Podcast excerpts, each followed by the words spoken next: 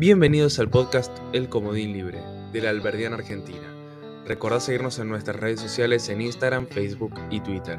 Sin nada más que agregar, los dejamos con el capítulo de hoy.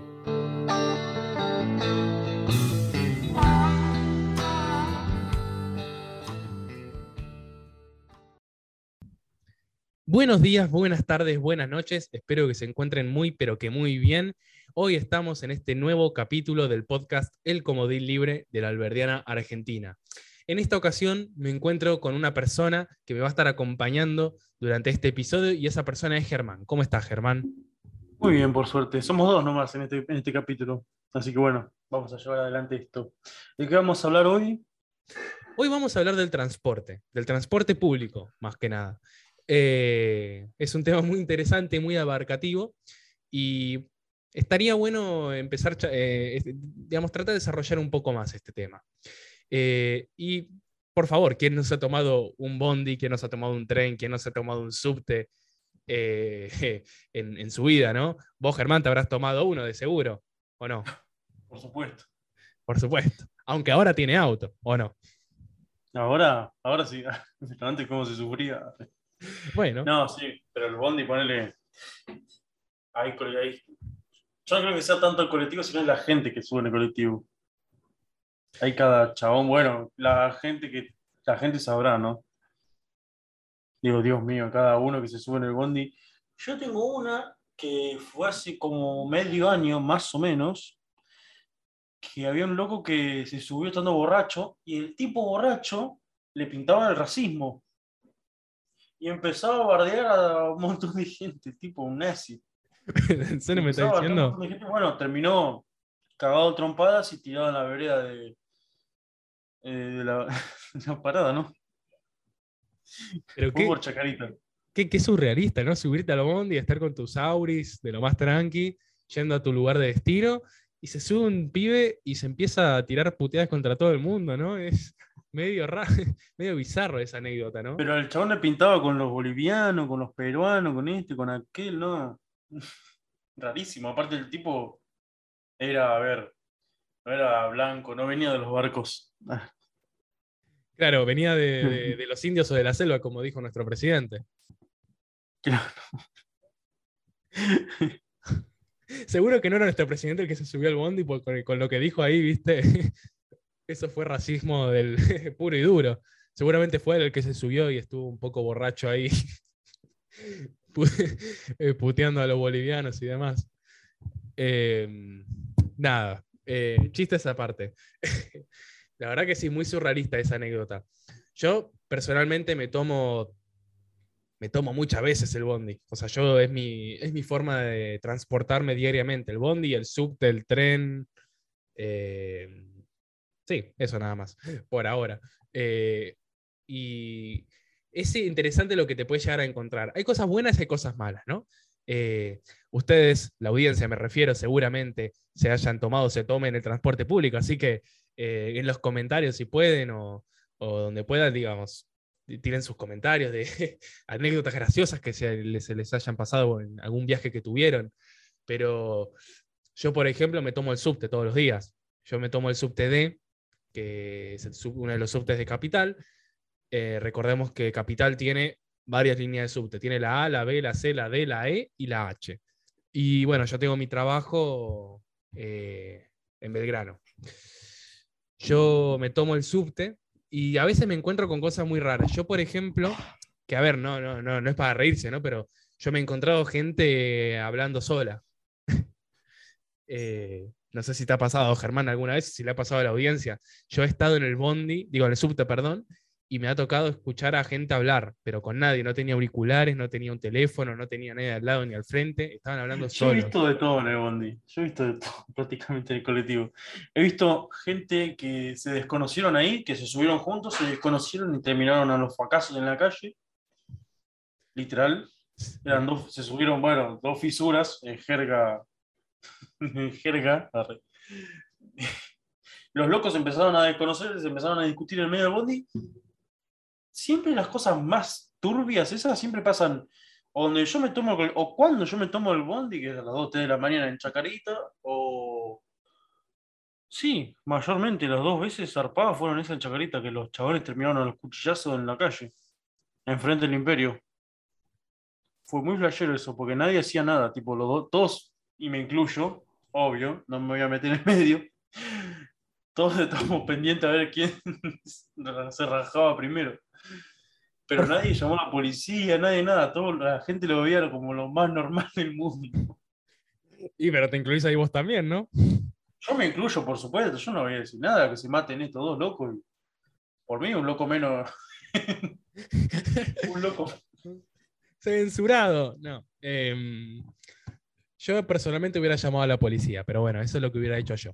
Eh, yo no soy de las personas que se quedan mirando ni grabando, yo soy de las personas que dicen, muchachos, eh, llamemos a la policía, por favor, no quiero que muera nadie, eh, qué sé yo. Ah, yo no, yo no lo grabé de pedo, mira.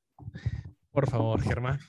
Detenida de otra forma, así no. Eh, pero bueno, eh, viste estas anécdotas que salen, ¿no? Estas anécdotas que salen de la, del transporte público son increíbles. Y algo que me gusta mucho del subte, por lo menos a mí, es eh, los artistas, ¿no? Que hay. Em, los que se ponen ahí a tocar instrumentos, a cantar. Te encontrás algunos que decís, ¿qué es esto? ¿Qué es esto que estás haciendo? esto es arte. Pero Esto es arte, mano. a ver, el arte es muy subjetivo, pero hay que tener ciertos parámetros en el arte, porque si no, viste, uno eh, considera cualquier cosa arte, o sea, eh, dibujo una línea en una pared blanca, esto es arte. eh, No, no es arte eso. Va, para mí no es arte. Em, y, pero bueno, dejando de lado eso, me gusta, por, ej- por ejemplo, eso de subirse al subte y que haya una persona tocando el piano. Yo me he encontrado gente que tocaba piezas clásicas eh, en el piano y yo me quedé alucinado. Estaba recontra feliz viajando y con esa música de fondo, ¿viste? Parecía un, un subte high class, ¿no? Clase alta, ¿no? Con música clásica de fondo.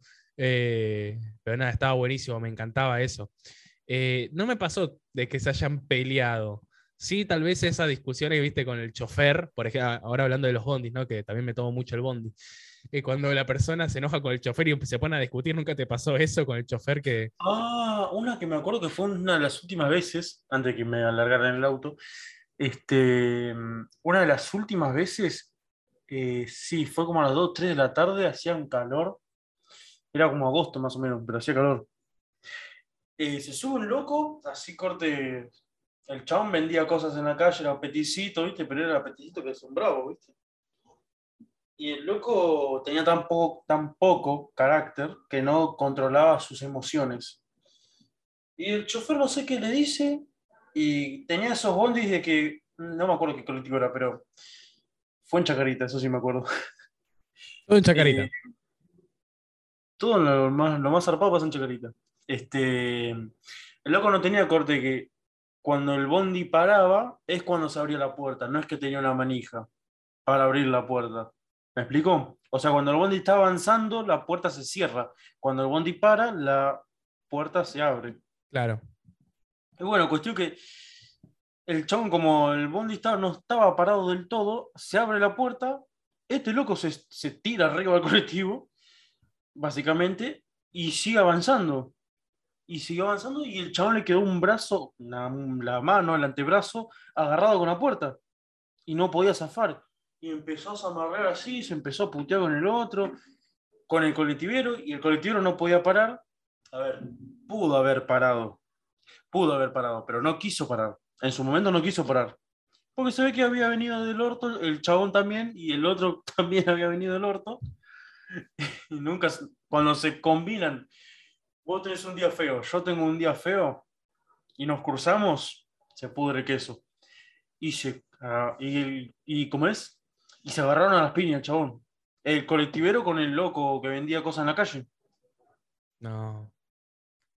pero mal, ¿eh? Tipo, el chabón, le el que vendía cosas en la calle, le tiró una piña, loco, al chofer. El otro se saca el coso y saca un palo de no sé dónde, me imagino que de abajo del asiento.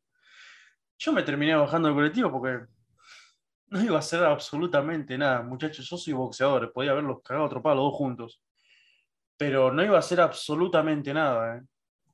Menos por una pelea tan estúpida. Y, el- y al final terminaron el chofer y el fisura, los dos tirados en la calle, cagándose a trompadas, solos. Toda la gente al final bajó del colectivo y cada uno agarró por su camino. Y estos dos no sé qué habrá pasado, pero se... el bondi quedó parado ahí, paró todos los autos atrás, porque encima iba, iba en una avenida. Creo que iba en la avenida Dorrego. Ah, mira. Hizo un quilombo el chabón ese espectacular. Sí, pero Germán, todas las veces que te subís al bondi peleas. ¿Cómo es esto? Yo seré un imán para esas cosas, ¿viste? Claro, es divertido, ¿no? Eh, no sé cómo estará la audiencia, quiénes habrán vivido algo similar. No creo que sea tan raro esto de, de que, se, pe- de que se, se peleen en el bondi, qué sé yo, como está la gente hoy en día, con todos los quilombos que hay, eh, es entendible que todo el mundo esté de mal humor, pero, viste, el punto de llegar a pelearse, viste, Germán, todas las veces que se sube al bondi tiene una pelea. Es increíble eso. No, Eh, yo no la tengo, yo la veo las peleas. digo. Claro, es decir, presencias una pelea. Perdón, me expresé mal. Presenciamos, se presencia una pelea todos los días, más o menos. Eh, pero bueno, muchas gracias por dar tus anécdotas, la verdad. Eh, yo no di muchas, porque las mías no son tan interesantes. Las mías son muy, eh, muy normales, ¿no? pero las de Germán son graciosas, hay que admitirlo. Eh, sí, la verdad que sí. Em, pero bueno, ya, ah, digamos, habiendo hablado un poco de las anécdotas, preguntémonos también, ¿no? ¿Qué compone el sistema de transporte público? Pues no dijimos eso, hablamos de nuestras anécdotas, pero ¿qué compone el sistema de transporte público en Argentina? Bueno, primero tenemos los trenes, ¿o no? Eh, tenemos el ferrocarril Mitre, el ferrocarril Belgrano Norte, Belgrano Sur, el, Claro, trenes, colectivos. eh, ¿qué claro, el San Martín. Subtes. Eh, después sí, tenemos los trenes, los trenes, lo- los, subtes, tenemos los, los, los colectivos y también tenemos las carreteras. O sea, no es, un, no es un transporte, pero es un medio de transporte público, o es algo que ayuda a que nos transportemos y las carreteras son públicas, no son privadas. Eh, entonces también tenemos eso, eso hay que tenerlo en cuenta. Eh, pero nada, ya contamos un poco de nuestras anécdotas, pero algo que seguramente todo el mundo acá está pensando eh, y que estaría bueno responder en este capítulo, es ¿cómo, es cómo es el transporte público? ¿Es privado? ¿Es público? Eh, ¿Cuándo se privatizaron? ¿Cómo se privatizaron? Porque sabemos que se privatizaron los medios de transporte en su momento. Así que si les parece, vamos a ir por un viaje en el tiempo y vamos a ir a los momentos de la privatización, ¿no? Ahí en los 90. Cuando Y antes Eh, también, no te olvides, los, los, eh, trenes se privatizaron en la época de Perón. Bueno, también. Eso, no, no se privatizaron, se hicieron eh, nacionales. Sí, se nacionalizaron. Así. O sea, se nacionalizaron. Con Perón, todo lo contrario. Con Perón, bueno, mejor dicho, antes de la llegada de Perón, eh, los trenes eran ingleses. Eran privados de empresas inglesas. Eh, vino Perón y los nacionalizó. Eh, después, bueno, vinieron los 90 y, bueno, también se privatizaron de vuelta. Eh, entonces, Claro, nada. a ver, cuando, cuando uno dice nacionalizar, es que, a ver, los trenes eran, los trenes eran ingleses, sí. ¿Cuál es la prueba de ello? Vos vas a cualquier parada en el interior del país y vos vas a ver que dice Avenida Hudson, Avenida. ¿Me entendés? Todos nombres en inglés. No se me ocurre ninguno, ¿no? pero todos nombres en inglés. Tienen todos apellidos en ingleses. No, no vas a encontrar una parada Gutiérrez o Gómez, qué sé yo, Mitre. No. Mitre sí, pero. Bueno, oligarquías al final. Pero lo que hace es comprarlo, em, nacionaliza justamente con, con deuda, con intereses expurios, con plata de todos los argentinos que no consintieron eso, y a la vez se los, se los compró y se los nacionalizó a familiares, amigos, obviamente la historia de siempre. Con Menem, lo que pasa es que se privatizan, sí, a ver, a medias te diría, Ferrocarriles Argentinos es una empresa que se, al mismo tiempo se, se tuvo una disolución y después volvió a ser, volvió a ser del Estado al mismo tiempo, porque se disolvió en el 95, hace 20 y pico de años, 30 y pico de años, pero se había fundado en el 48. Claro. Ahí ya, bueno, los dueños, olvídate, como manera, ese sí que la junta viene. Claro. Y, y vos, Ger, que tenés ahí un poco de cancha con todos los datos, ¿no? Por lo que no saben, Germán es un crack investigando. O sea, si quieren investigar, eh, háblenle a Germán, es un genio. Eh, ¿Cómo se dice esto? Eh, ¿Vos tenés alguna, alguna, qué sé yo, alguna anécdota, algún dato curioso sobre las privatizaciones de los 90? Mm, Mira, me agarraste medio en offside, pero una que me acuerdo sí fue la de Entel, que fue cuando hicimos un, cuando yo era director, hicimos un podcast sobre mm, el liberalismo y concretamente yo, yo había revisado la- los antecedentes del liberalismo en Argentina. Alzo Garay, que antes de Menem y durante de Menem fue asesor presidencial ad honorem. Ustedes saben, ¿no? Sí. obviamente hubo plata por abajo de la mesa, porque la empresa Entel había sido privatizada. En la privatización, ¿quiénes estaban, estaban metidos? La hija de Alzogaray, justamente. No me acuerdo el nombre de la, de la mina Alzogaray, pero si lo buscan, vamos, está. Eh, la mina había gestionado la privatización y justamente fue en Cana por, eh, ¿cómo se dice cuando tiene asociación ilícita? Por asociaciones ilícitas eh, y enriquecimiento ilícito también, durante la privatización. Una persona liberal, entre comillas, ¿no? Claro, y no es raro suponer que con los transportes hubiera pasado lo mismo. Al fin y al cuen- Es que todo pasa. A ver, lo que se hace, lo que se hizo en la privatización de Menem es, vos tenés un grupo de empresarios oligarcas muy ricos, porque en Argentina tenemos eso. Pasó un auto. Eh, en Argentina tenemos eso. Gente que a través de campos, a través de familias, a través de mucho tiempo, logró tener, amasar su cantidad de guita y ahora, cuando digo ahora me refiero a los últimos 40 años todas esas familias se pasaron a hacer negocios con el Estado. Vos cuando haces negocio con el Estado, obviamente es mucho más rentable todo, básicamente. Desde ahí es que sacan, la idea es, bueno, yo privatizo esto, yo, Menem, presidente, privatizo esto, te doy, una, te doy la, direc- la directriz a vos, vos mandás dentro de la empresa, vos pones el nombre y la cara y me das una parte todos ganan, todos felices, todos contentos. Pero ¿qué pasa? La empresa al, final, al fin y al cabo no rinde lo que tendría que rendir. ¿Por qué? Porque es pública por, y no gana por los servicios, gana por lo que, a ver, no gana por lo, lo que termina, re- por lo que, a ver, no gana por los servicios buenos y competi- compitiendo honestamente, gana justamente por lo que saca el Estado y por lo que cobra del Estado, justamente lo que le roba a la gente, no por competir. ¿Me explico? claro Y así que pasa con absolutamente todas las empresas. Todas las empresas estatales son lo mismo. Claro. Imagínate qué tan buen negocio es que yo, digo yo, gobierno de turno, al que vos quieras, Macri, Menem, Kirchner, el que más te guste. Tengo un negocio, bueno, yo quiero hacerme una empresa, vengo yo, amigo del Estado, quiero hacerme una, ah, yo amigo del Estado, ¿no? Quiero hacerme una empresa de trenes, ¿no? Suponete, suponete que los trenes no existen en Argentina. Quiero hacerme una empresa de trenes, voy con vos, señor presidente, te propongo hacer este negocio, vos me financiás mi proyecto, yo te doy una parte, te doy el 20% de todo lo que vaya recaudando acá en los mil años. Bueno, vos, con dinero de la gente, me, das, me financiás el proyecto, con la plata de la gente, a la vez, eh, me financiás el mantenimiento y a las personas les cobro por usarlo. Claro, Ganás de absolutamente todos lados. sí. No tenés pérdidas. Servicios nefastos, sí, no tenés pérdidas. Negocio Claro. redondísimo. Sí. Yo Es un negocio. Sí, sí, sí. no, no. Bueno, no, a ver. Yo como lo veo, mirá, me estás cobrando a mí, ciudadano, por hacerlo, por mantenerlo y por usarlo.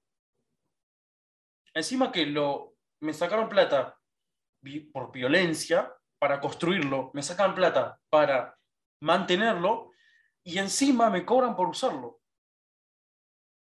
No Sí, hay vuelta de tuerca, no hay otra manera de ver esto. No, es que es una locura. Es una locura. Y además, Yo, eh, trenes, hospitales, colectivos, metrobuses, lo que vos quieras. Todo el negocio es el mismo. Sí, exactamente. Eh, para los que no lo sepan, eh, actualmente los medios de transporte generalmente, eh, si bien se le dan concesiones a empresas privadas, están subvencionadas por el Estado. Eh, digamos, todos los medios de transporte tienen subsidio estatal. Eh, eso es como está ahora. Pero la verdad es que hay negociados por todos lados. Y yo no me canso de ver cómo puede haber servicios tan malos. O sea, eh, yo hay veces que veo bondis que están destrozados. Yo veo bondis que, no sé si te ha pasado, Ger, seguramente te ha pasado, y alguna de la audiencia también, de subirse un bondi que está en pésimas condiciones. O en su momento, eh, también subtes en pésimas condiciones. Eh, digamos, eh, impuntualidades, eh, qué sé yo, un montón de factores que lo único que hacen es dar un peor servicio y que al fin y al cabo la persona que como un salame va todos los meses pagando impuestos para mantenerlo, eh, al final recibe un servicio de morondanga, ¿no? No, no recibe lo que, lo que está pagando, no, no se ve reflejado al fin y al cabo, ¿no? Como, como vos dijiste, como pasa con todo. Algo que decía que está bueno de Despert, que yo no comparto nada con él, pero algo que está bueno que decía que es muy honesta la rebelión fiscal. Justamente Thoreau, en su momento, en 1840, 1850, él se opone en la guerra con México y deja de pagar impuestos, justamente, porque él decía, no, como mis impuestos no van a financiar guerras de ninguna manera, yo estoy en contra, me declaro en pacífica rebeldía. Yo no voy a usar nada del gobierno, no necesito nada, no necesito ni, ni transporte público, ni calle, ni esto, ni aquello. Yo me voy a vivir, Thoreau lo decía, la biografía de Thoreau en realidad. Thoreau se fue a vivir en el medio del campo, a vivir austeramente, fabricando lápices, que cualquiera que pueda conseguir un lápiz fabricado por Thoreau debe valer una fortuna, porque sí, los lápices eran muy buenos. Volviendo, eh, Thoreau vivió solo, solo, mucho tiempo en medio de la nada, desarrollando sus pensamientos y viviendo de la naturaleza, justamente. A ver, es una posición radical, es una posición alternativa, sí, pero no hay que tener que tenerla en cuenta también, no es solamente Thoreau, para mí es un pensador brillante. Sí, es una forma de ver las cosas justamente en el capítulo anterior donde no pudiste estar, Ger, eh, donde hablamos sobre el patrimonio, se habló de este tema de la rebelión fiscal. Eh, es algo complicado tal vez de hacer, pero el concepto en sí no está mal, porque es una forma de, digamos, ponerle o tratar de ponerle un freno a algo de forma pacífica. Al fin y al cabo no estás destrozando calles, no estás destrozando edificios, no estás agrediendo gente en la calle, no andas poniendo bombas como hicieron en su momento. Eh, entonces, es una forma muy pacífica de hacerlo. Por Eh, eso, a los anarquistas, los estatistas nos tratan como terroristas, porque justamente destrozamos absolutamente todo su imperio. Por esas razones. Claro, o sea, chicos, piensen algo. Eh, esto es igual un poco de lógica, pero piénsenlo, digo a los, a los eh, espectadores, a los oyentes. Si nosotros no pagamos impuestos, el Estado se cae. Piensen que el Estado es, digámoslo así, para ponerlo bien gráfico, ¿no? Es un monstruo de 20 cabezas que parece abominable y que nos va a destrozar a todos, pero que parece indestructible, pero que al fin y al cabo los que lo sostienen... se cae. Claro, pero digamos, todos los que lo sostienen somos nosotros. Las personas que laburamos, que estudiamos, que queremos progresar, que aportamos valor. Todos nosotros lo sostenemos. Y si todos, o la gran mayoría, se pone de acuerdo, ese monstruo de 20 cabezas que antes parecía indestructible se cae. Ojo, no estoy llamando a la rebeldía ni mucho menos ni al anarquismo, pero eh, lo que quiero que se den cuenta es que cuando el Estado abusa, uno, incluso de forma pacífica, puede tratar de ponerle un freno. Como decía un libro de Sebrelli, que yo recomiendo mucho, que está muy bueno, eh, que lo leí, es Desobediencia Civil. Lean el libro de Desobediencia Civil de, de Sebrelli, de Juan José Sebrelli. Por favor, está buenísimo. Y justamente te habla de esta rebeldía pacífica. es un libro muy interesante, que puede abrir cabezas a la gente, porque además da ejemplos, si mal no recuerdo, creo que dio el ejemplo del pensador que mencionó Germán hace un momento. Eh, pero bueno, ya de paso les tiro un libro para que lean. Eh, y para que, bueno, les pueda tal vez hacer un clic y puedan ver las cosas de una forma distinta. Pero bueno, justamente hablando de, todo esto de los, del transporte público, de que es subvencionado eh, y demás, estaría bueno hablar del precio del transporte, ¿no? Entonces, justamente hablando de que eh, todo el tema del transporte público está subvencionado por el Estado, hablemos de las tarifas, ¿no? De los, del transporte público. Ahora Germán no se está tomando el, el bondi ni nada, entonces tal vez él está medio desactualizado. Pero Germán, ¿vos te acordás a cuánto estaba el transporte público o el bondi cuando te lo tomabas todavía? Mira, yo toda mi vida me, me manejé colectivo, salvo hasta último, ahora, medio año. Pero yo me acuerdo en su momento que me tomaba el colectivo para hacer 3, 4 cuadras porque estaba 20, 20, no, estaba 4 pesos en su momento.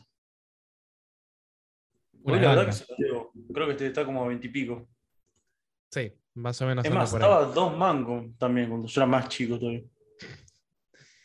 Sí, Qué loco, ¿no? Ver qué loco pensar cuando el transporte público estaba tan barato, ¿no?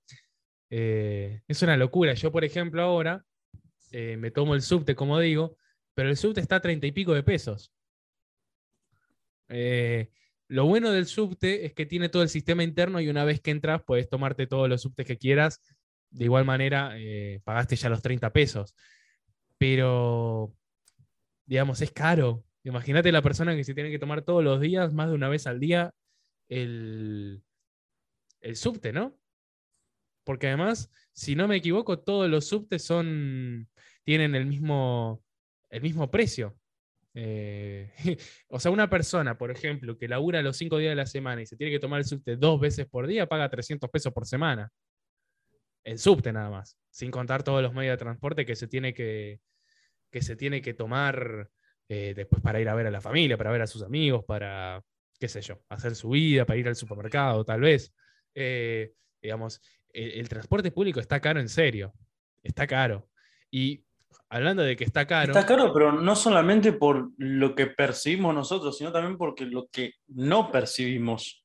Por lo tanto, es que todavía seguimos pagando el mantenimiento y no debe ser justamente barato, porque suponete si yo pago involuntariamente el mantenimiento, por lo menos me lo tengo que tomar gratis.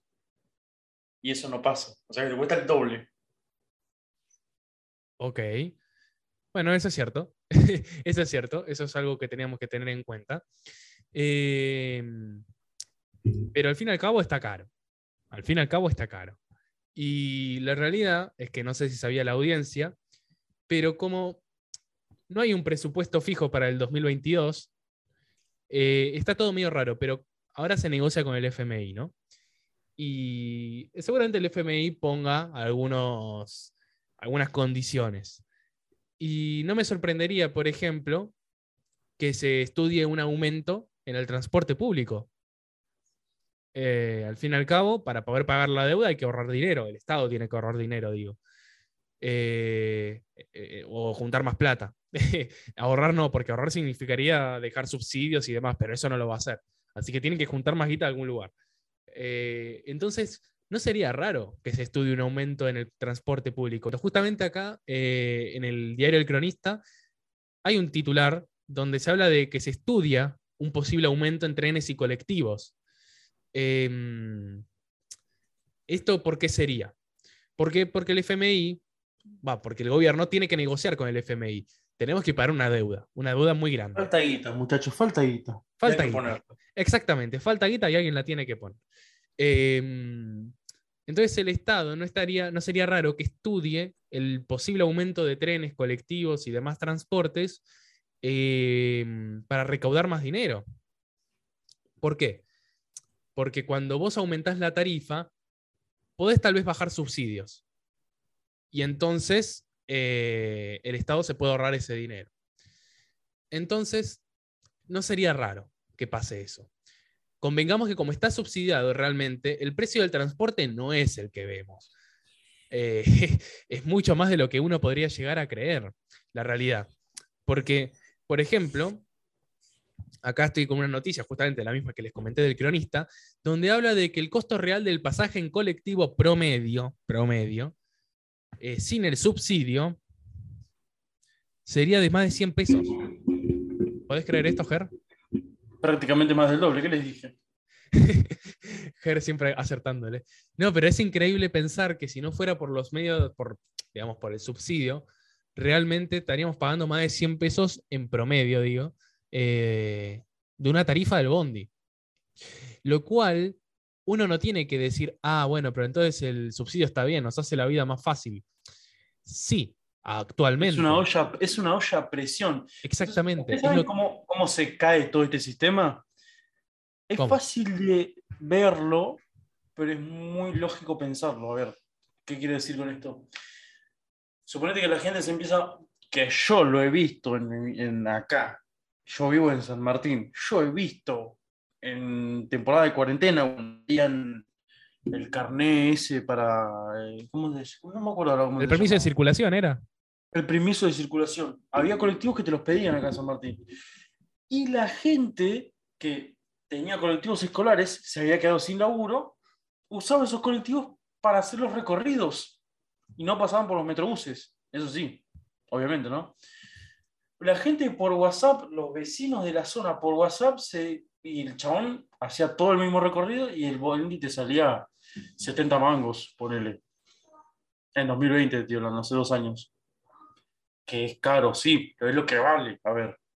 Lo que valía en ese momento, ahora está más caro. hoy en día el, el, que está subsidiado, sin el subsidio, te sale 100 mangos y en aquel momento el privado sale 70. Claro. Es que bueno. Va a ser más caro, obviamente. Es que justamente hay que tener en cuenta eso, chicos. Como dijo Germán, es una olla a presión. El tener el transporte público subsidiado nos ayuda tal vez en el corto plazo. Pero yo les pregunto, el transporte público está subsidiado hace ya no sé cuántos años. Eh, está hace un montón de años subsidiado el transporte público. Yo les pregunto, ¿acaso su nivel de vida mejoró? No, seguramente no. El mío tampoco. El mío no, no, ha mejorado. Estoy estancado, por así decirlo. Y seguramente a muchos les pasará lo mismo, lamentablemente. Pero eh, el subsidio no sirve de absolutamente nada. Es como hablamos con el aguinaldo. Es una forma de apaciguar y de darle a la gente una sensación de que, bueno, está barato. Pero vos, por ejemplo, pagás el bondi ahora 27 pesos, pero vos indirectamente mediante otros impuestos, estás pagándole el resto al Estado. ¿Se entiende? Porque lo que vos no pagás, o sea, vos pagas los 27, lo que vos no pagás, el resto que vos no pagás para llegar a los 100 los paga el Estado. ¿Y el Estado dónde saca esa plata? De tus impuestos. Así que indirectamente lo estás pagando. Eh, entonces, como digo, es una cuestión más psicológica, porque realmente uno, eh, de, una, de, una, manera u otra, termina pagando ese, ese resto, ese restante del precio del bondi, que uno no ve cuando apoya la sube en la maquinita esa en el bondi. Entonces, tengamos en cuenta eso, chicos, el subsidio realmente no sirve. Es un, es un efecto psicológico para hacernos creer que está más barato. Pero nuestra es calidad. Política populista, básicamente. Exactamente. Populismo puro y duro, chicos, ya está. Y justamente. El populista, a ver, quiero explicarlo así fácil y rápido. El populista, ¿qué es lo que hace? El populista te ve, agarra así y te vende, ¿no? Todo el paquete de políticas públicas que todo el mundo ya conocemos voy a subsidiar esto, voy a subsidiar lo otro, voy a subsidiar aquello, voy a hacer que la carne baje el precio, lo vamos a pagar entre todos, vamos a dividir los gastos entre todos y le vamos a pagar a este chabón, que seguramente sea uno o dos empresarios que tengan, manejen toda la carne en Argentina, van a subir todos los precios, empresarios pequeños van a quebrar, inevitablemente vas a tener que comprarlos igualmente a un precio más caro y subsidiado, pero desde ahí es donde sale todo. ¿Me explico? Vos subsidias esto, subsidias aquello, subsidias la nafta, subsidias eh, los pasajes, subsidias los viajes egresados, subsidias los planes ahorros, subsidias las computadoras, subsidias los celulares, subsidias absolutamente todo. Y a la larga, todo lo que vas a ver es caos.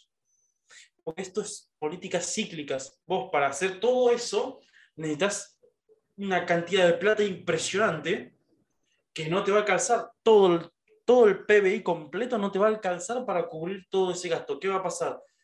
Vas a generar déficit, déficit fiscal, que Argentina tiene un problemón con el déficit fiscal.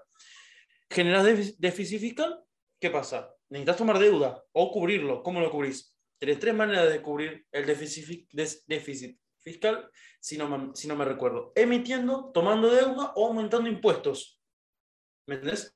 Eso viene pasando en Argentina hace 90 años. ¿Me explico? Viene pasando lo mismo.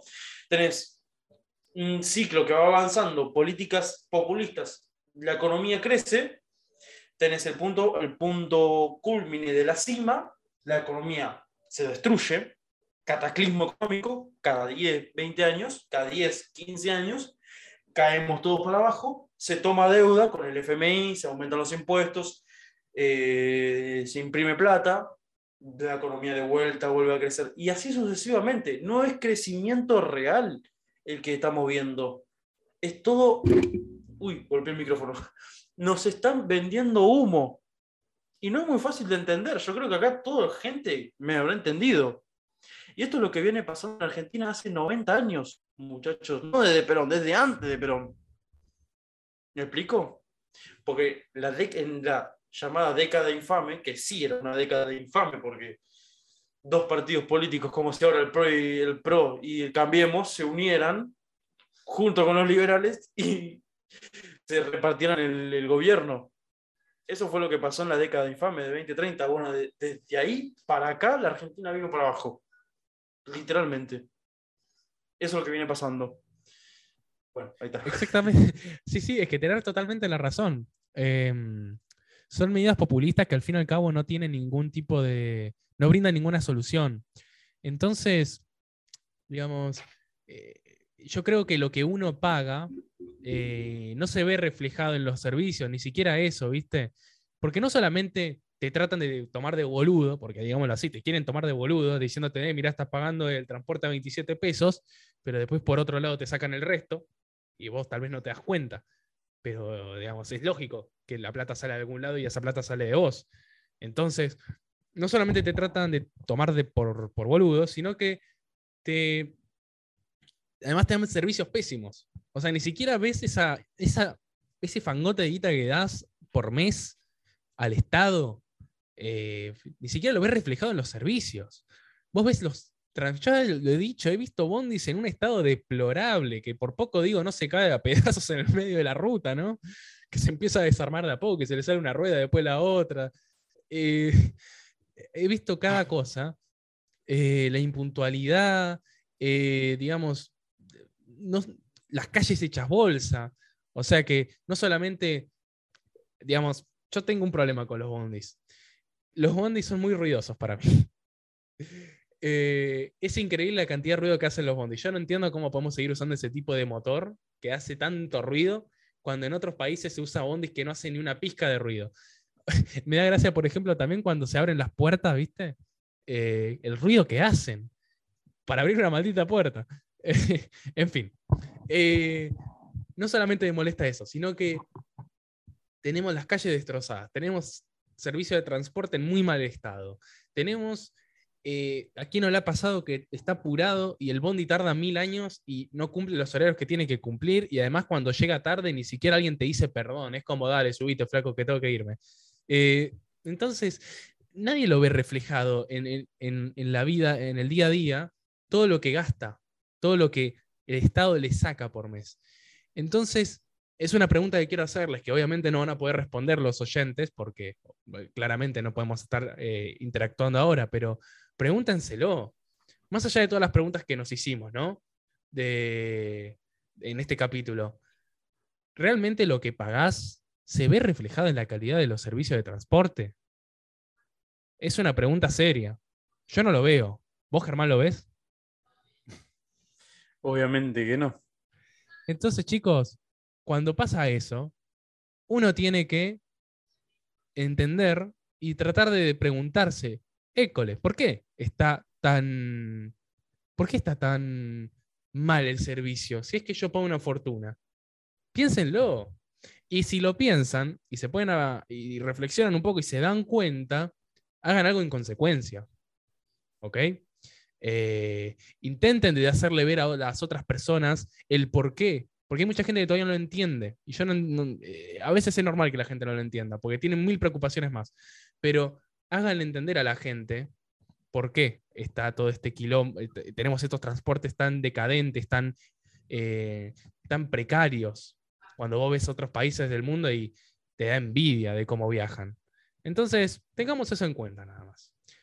O casi ni usan el transporte público, porque la mayoría ya tiene auto. Bueno, además de eso, además de que uno en otro país podría darse un lujo y es dar, tener un auto. Bueno, sí, totalmente. Allá no es tanto un lujo, pues se consigue relativamente fácil. La gente igual, tengamos esto en... Hay que ser claros. Cuando uno compra un auto afuera, generalmente lo hace en cuotas, no lo hace eh, al contado. Pero de igual manera, uno lo hace en cuotas pero puede pagar las cuotas porque los intereses son bajos y tenés estabilidad. Entonces podés pagarlas. Eh, acá no, acá sacás una cuota, digo, sacás un préstamo, pagás algo en cuotas y puede que al mes siguiente te quedes sin laburo, puede que te reduzcan el, que te reduzcan el sueldo, puede que con la inflación galopante que tenemos eh, termine gastando más en otras cosas y no te alcance para pagar esa cuota. Entonces, eh, acá se complica mucho todo. Entonces, está bueno ponerse a pensar en estas cosas, analizarlas y tratar de hacerle ver a las otras personas que tal vez no tienen eh, esa visión, que no, tal vez no lo pueden ver, bueno, hacerle entender el porqué de las cosas. Porque al fin y al cabo todo, tiene un sentido, todo tiene lógica detrás. Em, pero bueno, ya nos extendimos mucho, ya van 42 minutos de capítulo eh, y creo que ya podríamos ir cerrando por acá. Así que Germán, si vos querés despedirte, querés decirle algo a la audiencia. No, básicamente creo que ya dejé muy en claro mi postura, así que bueno. Y bueno, ya me conocerán a mí de, podcast prácticamente. Así que nada, les deseo buenas noches y que nos vuelvan a escuchar en el próximo episodio. Bueno, esto fue todo por hoy. Espero que la hayan pasado bien y los dejamos por el día de hoy. Esto fue el Comodín Libre de la Alberdiana Argentina. Muchas gracias por escuchar el Comodín Libre, el podcast de la Alberdiana Argentina. Recordad seguirnos en nuestras redes sociales en Instagram, Facebook y Twitter. Sin nada más que agregar, esperamos verlos en la próxima. Música